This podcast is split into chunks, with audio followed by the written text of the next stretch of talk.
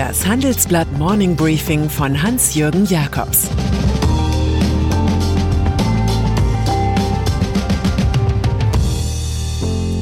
Guten Morgen allerseits. Heute ist Dienstag, der 18. August. Und unsere Themen sind EU auf Belarus-Mission, die Macho-Wende der FDP, China sorgt für größten Börsengang. Im Folgenden hören Sie eine kurze werbliche Einspielung. Danach geht es mit dem Morning Briefing weiter. Dieser Podcast wird präsentiert von der Fiducia und GAD, im unternehmenseigenen Podcast der Experten für Banking und Informationstechnologie dreht sich alles um Leben, Arbeiten, Denken und Sicherheit der Zukunft.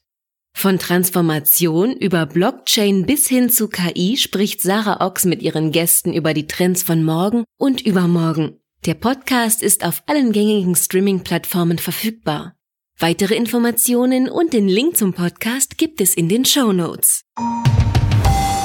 Belarus Solidarität zu zeigen ist schön, aber das wird nicht reichen, wenn die EU am morgigen Mittwoch über das betrogene Volk von Belarus redet.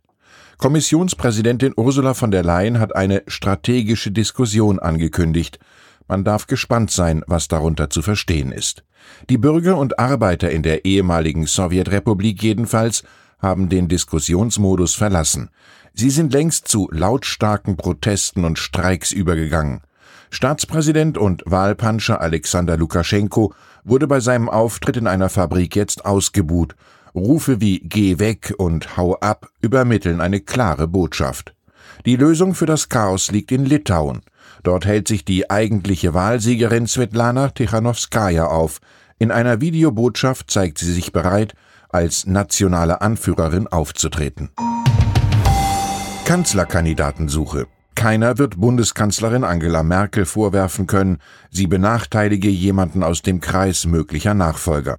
Sicher, die Herren Chiemsee Show mit Bayerns medienprofessionellen Obmann Markus Söder war eine starke Nummer, Kutsch und Schifffahrt inklusive. Wobei ihr damaliger Gastgeber weiter im Verdacht steht, am Ende lieber Kaiser in Bayern als König von Deutschland sein zu wollen. Am heutigen Dienstag reist Merkel nun nach Düsseldorf zu Söders Antipoden Armin Laschet. In der Corona-Krise wirkte der NRW-Ministerpräsident zuletzt etwas glücklos. Der einstige Journalist bietet kein westfälisches Wasserschloss auf, sondern mit dem Düsseldorfer Ständehaus und der Zeche Zollverein in Essen Wahrzeichen des Bürger- und Arbeitertums. Wo Söder den Märchenonkel gab, wirkt Laschet wie ein jovialer Citoyen. Es gibt nur ein Problem. Nach aktuellen Umfragen halten ihn nur wenige Deutsche für kanzlerfähig. Und erstmal muss seine CDU am 13. September die NRW-Kommunalwahl bestehen. Männerwirtschaft bei der FDP. Wer ist schuld, dass sie bei Wahlen nur bescheidenen Erfolg hatte und den Fluch der Kämmerich-Posse im Erfurter Landtag nicht los wird? Wie kommt es, dass die Partei selbst der Chefin der eigenen Jugendorganisation Julis als One-Man-Show vorkommt? Nein, diesen Schuh zieht sich Parteichef Christian Lindner nicht an. Es sei vielmehr so, dass er in dieser Lage mehr Hilfe und Unterstützung brauche, tönt er, weshalb der rheinland-pfälzische Wirtschaftsminister Volker Wissing nun neuer Generalsekretär und der Unternehmer Harald Christ neuer Schatzmeister wird. Als Watschenfrau in diesem Spiel dient die bisherige Generalsekretärin Linda Teuteberg. Sie wird nach kurzer Schaffenszeit stillos und nach allen Regeln des Machismo und der politischen Intrige entsorgt. Mit irgendwelchen Ideen zur Frauenförderung müssen die Liberalen erst gar nicht mehr aufwarten. Konzerte in Corona-Zeiten. Was Stefan Willig zu verkünden hatte, klang wie eine Sensation, wie Schalmeienklang in Corona-Tristesse. Der Chef des Instituts für Epidemiologie an der Charité verbreitete, Opern- und Klassikkonzerte in vollbesetzten Häusern seien unter bestimmten Bedingungen möglich. Entscheidend sei der Mund-Nasenschutz. Vielleicht hat den Mann seine eigene Musikleidenschaft verführt. Er dirigiert immerhin selbst, war Rektor der Musikhochschule Hans Eisler und gründete das World Doctors Orchestra. Jedenfalls hat sich sein Arbeitgeber von den flotten Tönen und Thesen willigst distanziert, und zwar fortissimo. Es handle sich bei seinem Artikel um ein nicht abgestimmtes Papier, das die Dynamik des Infektionsgeschehens ignoriere. Es gibt nicht die Position des Charité-Vorstands wieder, heißt es. Börsengang der Ant Group. Schon im September könnte einer der größten Börsengänge aller Zeiten kommen. Der chinesische Finanzdienstleister Ant Group aus dem Hause Alibaba des omnipräsenten Jack Ma könnte mehr als 20 Milliarden Euro erlösen, schildern wir in unserer Titelstory. Mit dem Manöver weitet sich der amerikanisch-chinesische Wirtschaftskonflikt erneut aus. Er ist jetzt nicht mehr nur Tech-Krieg, sondern auch Finanzkrieg. Ant Group plant ein Doppellisting in Shanghai und Hongkong, das in China immer stärker für Zweitnotierungen genutzt wird.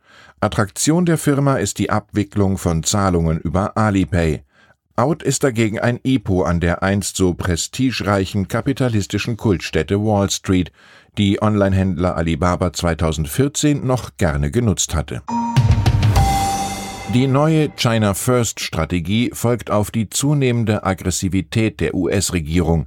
Washington hat angekündigt, Firmen aus der Volksrepublik bei Verstoß gegen US-Bilanzierungsregeln bis Ende 2021 von der Börse zu nehmen, sowie IPOs chinesischer Firmen in den USA zu erschweren. Umgekehrt ist für Staatspräsident Xi Jinping, dem Patron in Peking, die Technologiebörse in Shanghai das entscheidende Mittel, um die eigene Wirtschaft unabhängiger von den USA zu machen. Die Kalamitäten mit den USA sehen die Chinesen so wie ihr legendärer Staatsmann Deng Xiaoping. Der amerikanische Präsident sagt etwas während der Wahl, sagt etwas anderes, wenn er ins Büro einzieht, sagt wieder etwas anderes zur Halbzeit seiner Amtsperiode und wiederum etwas ganz anderes, wenn er geht. Nachhaltiges von der Wall Street. Die Stärke der USA liegt also anerkanntermaßen in der Wall Street. Was aber ist, wenn die Finanzgrößen in ihrer Anlagepolitik den US-Präsidenten weit hinter sich gelassen haben? Donald Trump, ein politisches Fossil, setzt auf Öl und Kohle. Er will künftig sogar Bohrungen in einem Naturreservat von Alaska erlauben. Big Finance dagegen propagiert nachhaltige Investments, die ökologische, soziale und unternehmenspolitische Kriterien beachten. Das gefällt der Trump-Administration so wenig, dass ihr Arbeitsministerium nun die Verwalter privater Pensionsgelder schuriegelt.